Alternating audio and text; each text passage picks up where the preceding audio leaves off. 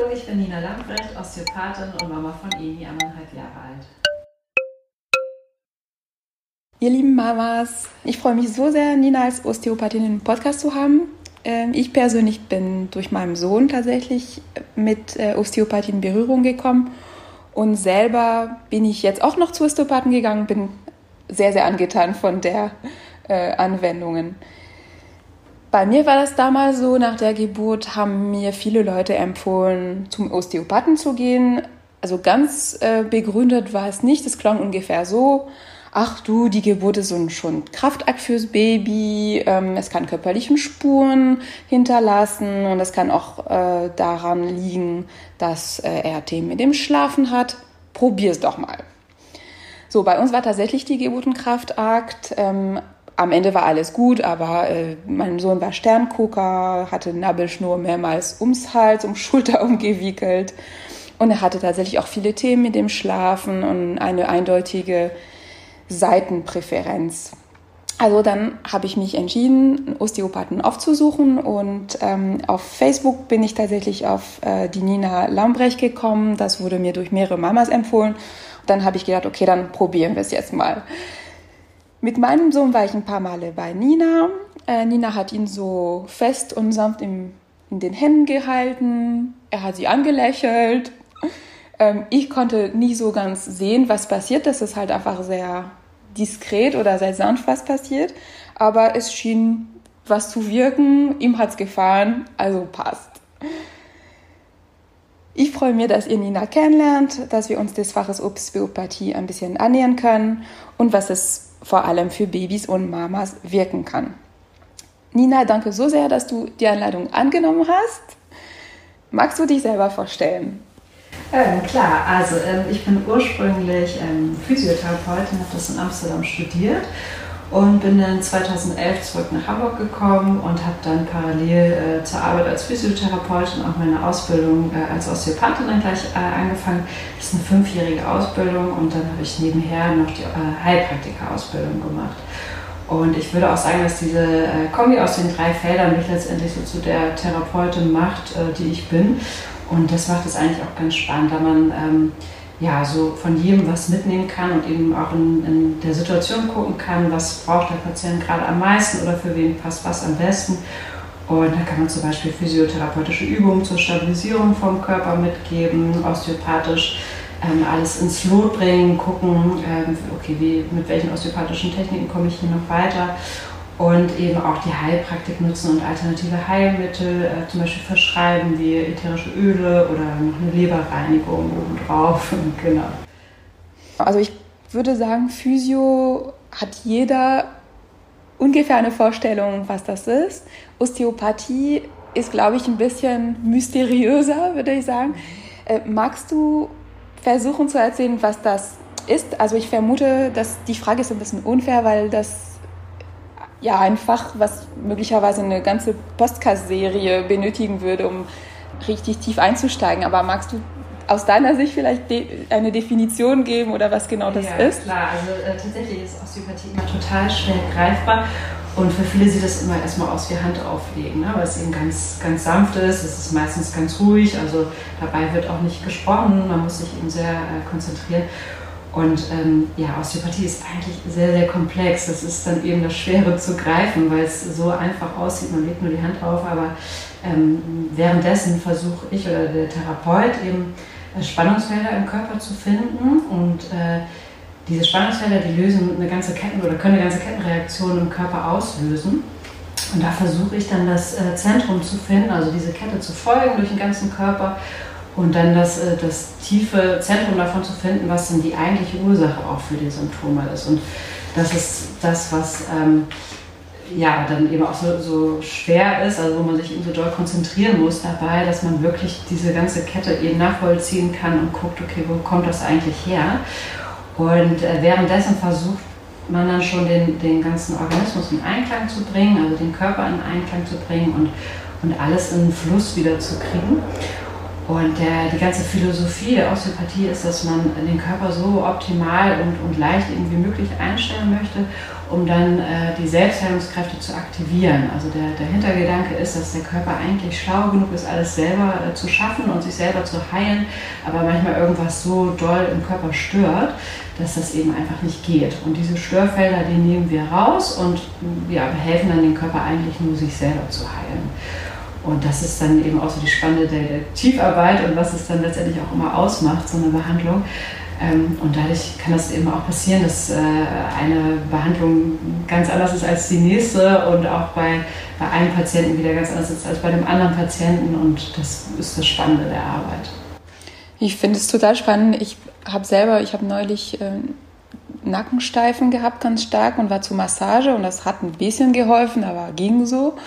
Und dann habe ich einen Osteopathen besucht und er hat das in einem Mal gelöst. Ja. Ja, das ist dann manchmal so ein bisschen das Phänomen. Also Massage ist natürlich auch super toll und es hilft auch häufig gut. Aber ähm, ja, manchmal löst es dann nicht ganz das Problem. Und das ist auch so eben äh, der, der Gedanke der Osteopathie, dass man eben richtig guckt, okay, wo, warum ist der Nacken steif? Ne? Was müssen wir machen, um äh, das, damit es eben auch nicht gleich wiederkommt und um das wirklich nachhaltig dann auch zu lösen. Mhm. Sehr beeindruckend. Hast du eine Spezialisierung als Osteopathin oder siehst du alle Altersstufen, alle Arten der Beschwerden? Ähm, ja, ich sehe letztendlich alles und auch so jedes Thema, aber meine große Leidenschaft ist tatsächlich eben schwangere Frauen und Mamas und auch Babys und, und Kinder. Und äh, das macht ja, auf jeden Fall mehr als die Hälfte meiner Patienten aus. Und arbeite auch total viel und gerne mit Hebammen und Kinderärzten zusammen und so kommt es dann natürlich auch, dass viele mit dem oder aus dem Gebiet dann zu mir kommen. Lass uns mal durch ein paar üblichen Beschwerden, wenn das zu generalisieren ist, ähm, durchgehen, was, womit Mamas und Babys zu dir kommen.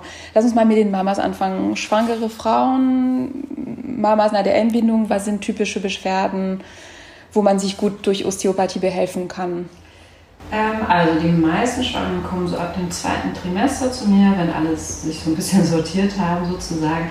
Und dann äh, fängt der Körper auch langsam an weicher zu werden. Es kommen nochmal mehr Hormone im Körper und ganz langsam bereitet er sich tatsächlich auch schon für die Geburt vor. Und dann kommen die meisten eben so mit Rücken, Steißbein und Schambeinschmerzen. Und wenn ähm, durch das zusätzliche Gewicht vom Baby und dann eben das Weicherwerden von dem Gewebe auch mit irgendwas so ganz leicht äh, falsch eingestellt oder ein bisschen schief ist, dann kann es eben sehr schnell ganz starke Schmerzen geben.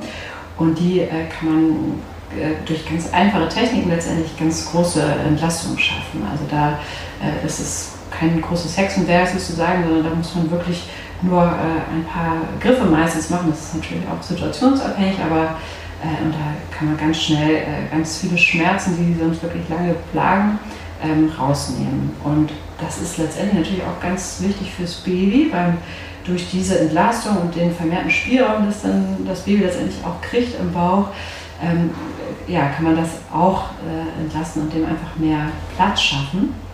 Und es kann sein, dass eben sich, wenn das nicht der Fall ist, dass die Babys auch schon im Mutterleib eben Asymmetrien entwickeln. Wenn jetzt zum Beispiel das Becken ganz steif ist an einer Stelle oder auch eine Skoliose sich so entwickelt hat, dann kann es sein, dass das Baby sich so äh, ein bisschen eben auch verkeilt in dem Bauch und die ganze Zeit in einer Position liegt und dadurch zum Beispiel der Schädel eben auch schon asymmetrisch ist. Und das ist äh, im Nachhinein nach der Geburt immer ein bisschen schwieriger wieder zu behandeln, wenn die eben schon eine lange Zeit auch so gelegen haben und sich das schon lange so geformt hat. Also das kann man behandeln, aber das ist eben ein bisschen langwieriger. Und insofern ist es für beide, für Mutter und Kind ein Gewinn, wenn sie sich in der Schwangerschaft behandeln lassen, das zum einen einmal kontrollieren, ob das alles frei ist, aber eben auch dann äh, ja, selber sich äh, die Schmerzen dann auch nehmen. Und ähm, in den letzten Wochen kann man dann auch super geburtsvorbereitend äh, arbeiten. Und dann schaue ich mir bestimmte Punkte an, die eben wichtig sind für eine entspannte Geburt, dass ich das alles äh, gut äh, öffnen kann und, und äh, überhaupt erst auch gut losgehen kann. Und ja, so kann man dann ein bisschen die, die Fugen dahin legen. Das ist natürlich nicht alles, aber man kann äh, auf jeden Fall dahin begleiten und unterstützen.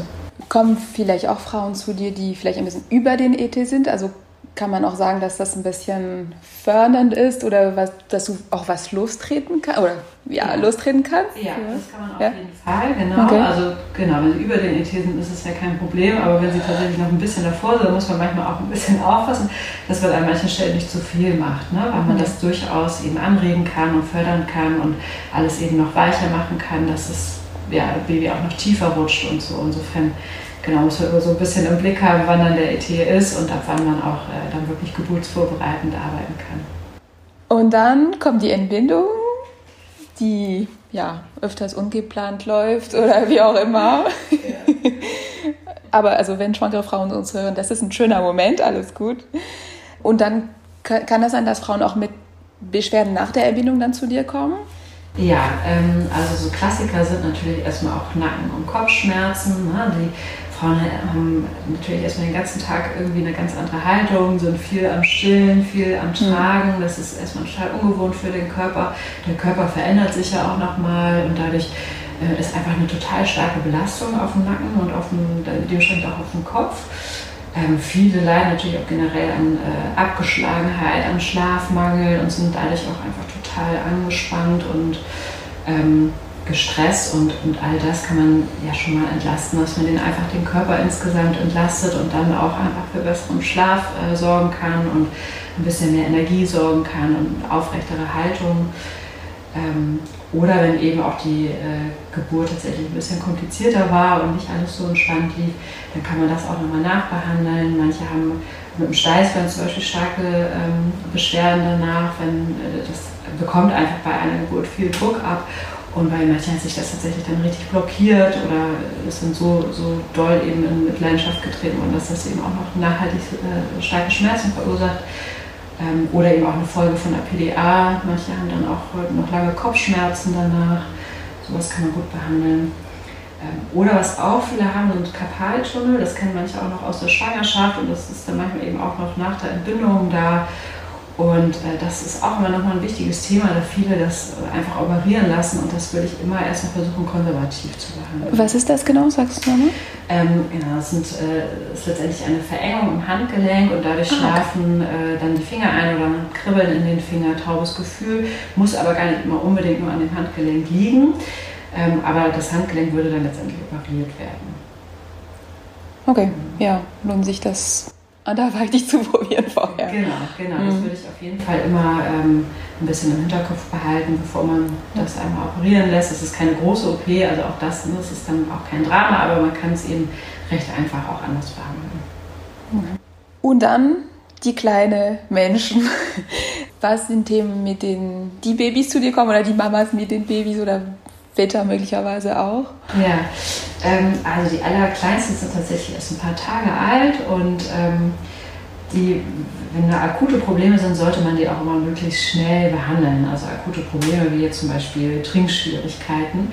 Und da ja, sollte man versuchen, möglichst schnell was zu machen, um das zu verhindern, dass beide, also Baby und, und Mutter, in so eine Negativspirale einfach äh, reinkommen. Äh, und äh, man kann bei den meisten Trinkschwierigkeiten durch ganz sanfte Methoden relativ schnell zur Verbesserung ähm, kommen. Also das heißt, das ist quasi, wenn die Mama stillen kann? Genau, sie kann eigentlich theoretisch stillen, aber irgendwas funktioniert dann nicht. Also das äh, Kind macht zum Beispiel den Mund nicht richtig auf oder es saugt nicht richtig oder es funktioniert vielleicht auch nur an einer Seite oder es beißt immer die Brustwarzen kaputt und dadurch entzündet sich das ganz schlimm oder auch letztendlich kann es auch sein, dass es zu einem Milchstau kommt, weil das Kind eben nicht richtig effektiv trinkt, vielleicht immer nur ganz bisschen trinkt und danach dann nicht mehr. Und äh, das könnte zum Beispiel daran liegen, wenn jetzt irgendwas am Nacken, äh, äh ich sage jetzt mal, verspannt ist, ähm, dann kann es sein, dass das Kind das einfach nicht richtig gut hinkriegt, das zu koordinieren, dass es eben gleichzeitig saugt und schluckt und den Köpfchen, das Köpfchen da noch hält und äh, oder eben irgendwas auch noch so äh, verdreht ist am Kopf, dass es eben einfach den Mund nicht richtig gut aufkriegt oder mit der Zunge das noch nicht koordiniert kriegt. Und da kann man, bei den Kleinen geht es wirklich schnell, da kann man mit kleinen Griffen und Techniken dafür sorgen, dass die das einfach viel einfacher hinkriegen. Und ähm, genau, wenn, wenn man das dann nicht behandelt, dann kann es eben auch schnell sein, dass der ganze äh, Milchspendereflex dann eben gleich auch zurückgeht oder sich einfach irgendwas so verändert, die Mutter so frustriert ist, dass sie dann aufgibt, ja auch verständlicherweise dann irgendwann und ähm, ja, das wäre schade drum, wenn man da nicht dann rechtzeitig irgendwie auch hilft. Mhm. Okay, cool. ein anderes großes Thema sind auch Schreibabys. Ähm, ja, Babys, die viel weinen, die haben ein Problem. So, und das gilt es auf jeden Fall erstmal rauszufinden und zu lösen. Und das ist ja natürlich auch ein Riesenthema, da das alle extrem belastet, wenn das Kind ganz viel weint. Und ähm, ja, meistens stimmt einfach irgendwas nicht. Also es kann sein, dass sie ja, vielleicht auch noch einfach traumatisiert sind von etwas, was in der Geburt passiert ist. Oder eben so, äh, ja, sich so unwohl in ihrem Körper fühlen, gar keine Chance haben, hier richtig anzukommen, weil irgendwas einfach noch nicht passt.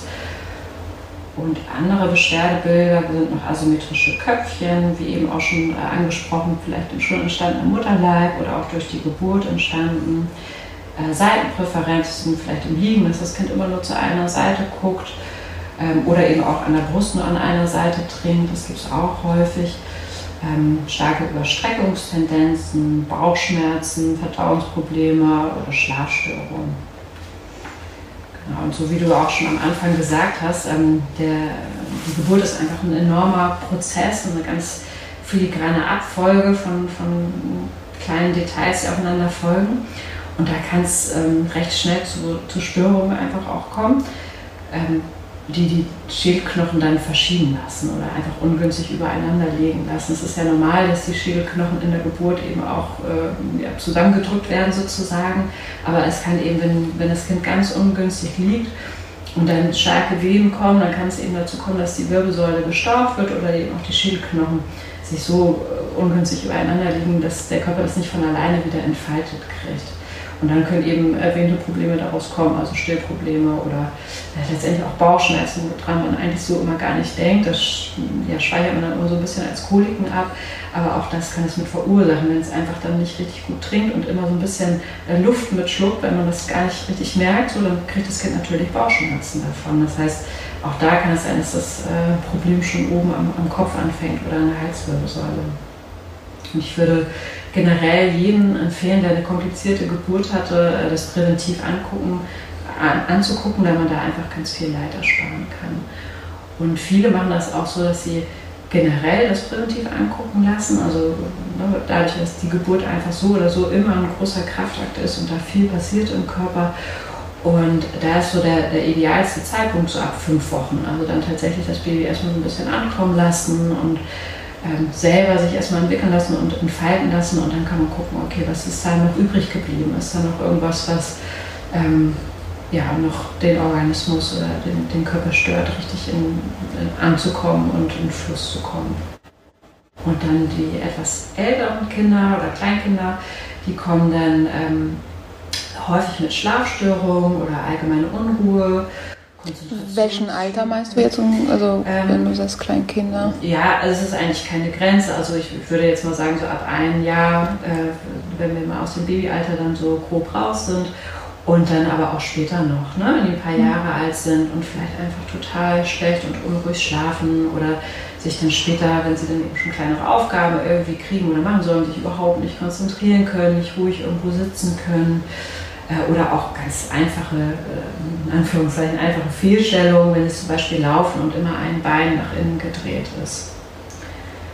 Und die äh, Grenze dafür würde ich immer so ganz individuell ziehen. Also man muss das immer gut im Blick haben und erkennen, wann jetzt einfach wirklich klassische Medizin angesagt ist oder man auch dann an Physiotherapeuten oder Ergotherapeuten überweisen muss. Und ähm, die äh, dann zum Teil eben die Behandlung übernehmen. Und generell kann man fast überall begleiten, würde ich sagen, bei jedem Thema und einfach den Körper insgesamt entlasten. Das finde ich super interessant, weil auch, ähm, also du sagtest, du arbeitest auch teilweise mit Kinderärzten zusammen. Ich glaube, das ist auch ein bisschen je nach Kinderarzt, ne? Leute, ja, die absolut. irgendwie auch gerne sagen, lass, lass das doch lieber angucken auf, ich sag mal, sanfte Art und Weise, bevor man da wirklich eingreift oder, oder sich das alles festfahren lässt oder ja. so. Ne? Genau, also ich erlebe das auch häufig, dass äh, viele Kinderärzte dann sagen, ach, warte mal ab, das verwechselt sich bald. Ne? Ähm, mag er auf jeden Fall, oder mögen die auf jeden Fall recht mit haben. Das ist häufig so, dass sich das dann irgendwann wieder verwächst, aber es ist immer so die Frage, zu welchem Preis. Also ich finde es immer besser, das einmal mehr anzugucken und nicht darauf zu warten, dass es sich verwächst und man weiß eben auch nicht, mit welcher Kompensation es sich verwächst. Vielleicht sieht man es in drei Jahren nicht mehr, aber es kann sein, dass dafür dann irgendwas anderes im Körper eben so ein bisschen zurückstellen musste. Und ich würde lieber das einmal äh, angucken. Das ist, wie gesagt, unkompliziert und, und äh, auch nicht schmerzhaft oder sonst was. Und man kann es wirklich leicht in den Griff kriegen. Ja, ich bin, also diese Diskussion über die, die Ärzte habe ich mit vielen Mamas und im Grunde habe ich immer das Gefühl, dass auch die, äh, diese Balance zwischen beruhigen und nicht zu viel Sorge oder Stress bei den Eltern erzeugen, aber auf der anderen Seite ja, manchmal funktioniert das trotz, also nicht und dann hat man das trotzdem im Hinterkopf und manchmal hilft das einfach einmal abklären lassen und dann ist gut. Also das ist nicht. Genau. Genau, also ich finde auch, es ist total wichtig, da keine Panik zu machen, weil da gibt es auch keinen Grund für. Und, und das ist auch die Aufgabe vom Arzt, dass er nicht gleich bei jedem kleinen bisschen Panik verbreitet. Aber es ist auch die Aufgabe, äh, aufzuklären, was für Möglichkeiten es gibt. Und ich glaube, das ist das, woran es bei vielen so ein bisschen scheitert, dass viele äh, Mütter gar nicht wissen, äh, was sie eigentlich damit machen können oder was, ja, dass es Möglichkeiten gäbe, es zu behandeln. Richtig, ja. Sehr cool. Deswegen sprechen wir auch drüber. finde ich super. Du sagtest, du behandelst Patienten in alle Altersstufen.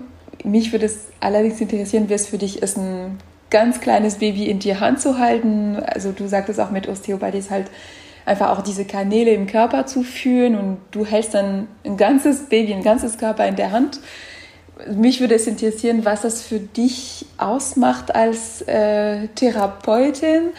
Und du hast es ja auch eingangs erzählt, du bist seit mehr als einem Jahr Mama. Und gibt es dann auch ein Vorher und Nachher in deiner Praxis?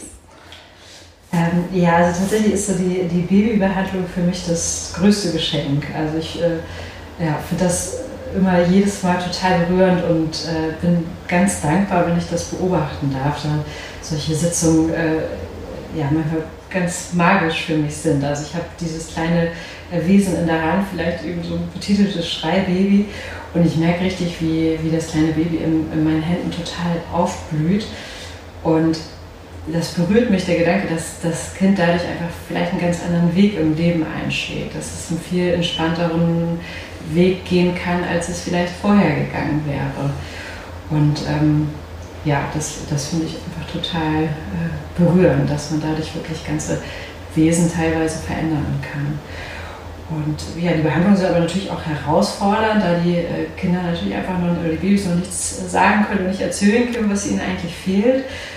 Und das äh, macht es natürlich auch ein bisschen schwer, aber äh, also die, die Behandlungen sind natürlich auch herausfordernd, da die äh, Babys selber uns ja noch nicht erzählen können, äh, was sie haben. Ähm, und deswegen muss man wahnsinnig gut zuhören können bei den Babys und einfach sich richtig gut konzentrieren und die Signale des Körpers verstehen. Und tatsächlich kann das, das kleinste Baby schon uns die Geschichte erzählen, man muss sie nur wirklich sehen und hören können. Und mein eigenes Baby, würde ich sagen, hat in dem Sinne in der Praxis, äh, in der Behandlung selber jetzt nichts für mich verändert, aber es hat einfach nochmal total mein, mein Mitgefühl und Verständnis für all die Herausforderungen für die Eltern äh, gesteigert. Ähm, und wir haben einfach als Eltern eine Riesenverantwortung über sämtliche Entscheidungen, die wir ständig äh, treffen müssen. Und dadurch ist ganz viel Druck auf unseren Schultern und auch den versuche ich dann in den Behandlungen auch mit rauszunehmen, dass man da einfach diese ganze Situation entspannt und auch die Eltern mit abholt und, und das einfach erklärt, was da gerade passiert und auch wie es weitergehen kann und was sie selber machen können und ja, da einfach den, den ganzen Stress auch mal mit rausnehmen. Das ist, das ist ein sehr schöner Gedanke, auch ähm, die du übrigens, ich habe auch Gänsehaut gekriegt, wenn du das erzählt hast. Vielleicht zum, zum Abschluss ähm, Jetzt springen wir aus der Welt der Babys leider wieder raus. Du hattest auch erzählt, bei, bei kleinen Kindern, was du machen kannst. Bei größeren Kindern ist es möglicherweise was ähnliches als bei Erwachsenen, wozu man zur Therapie kommt. Aber magst du vielleicht ein paar Tipps geben, was man sonst noch bei dir behandeln lassen kann. Ich habe zum Beispiel mir sagen lassen, dass äh, man zum Beispiel bei Asthma-Beschwerden ganz gut in der Osteopathie was äh, behelfen kann. So magst du da ein paar Stiefwörter nochmal ja. sagen oder worauf man, man auch nochmal zu Osteopathen kommen kann? Ja.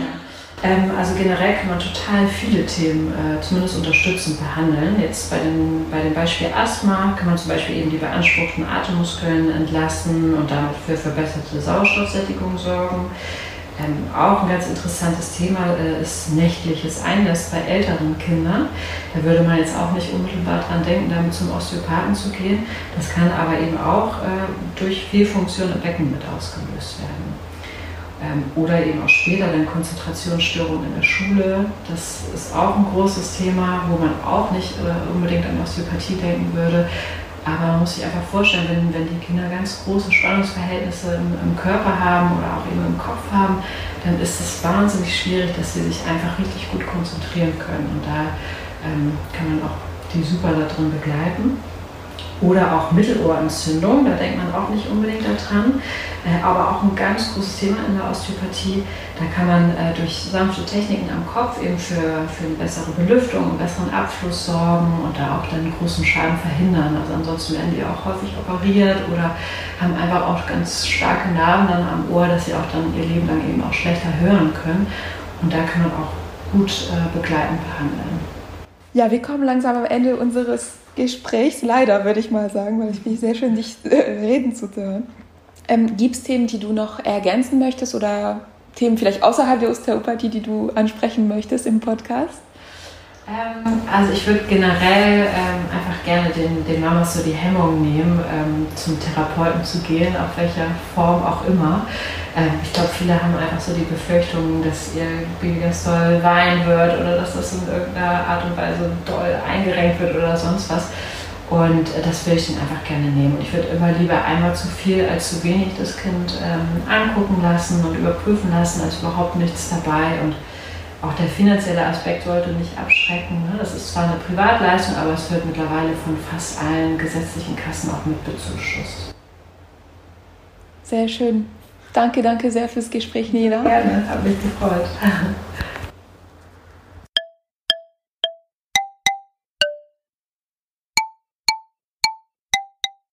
Ich hoffe, dass dir das Gespräch gefallen hat.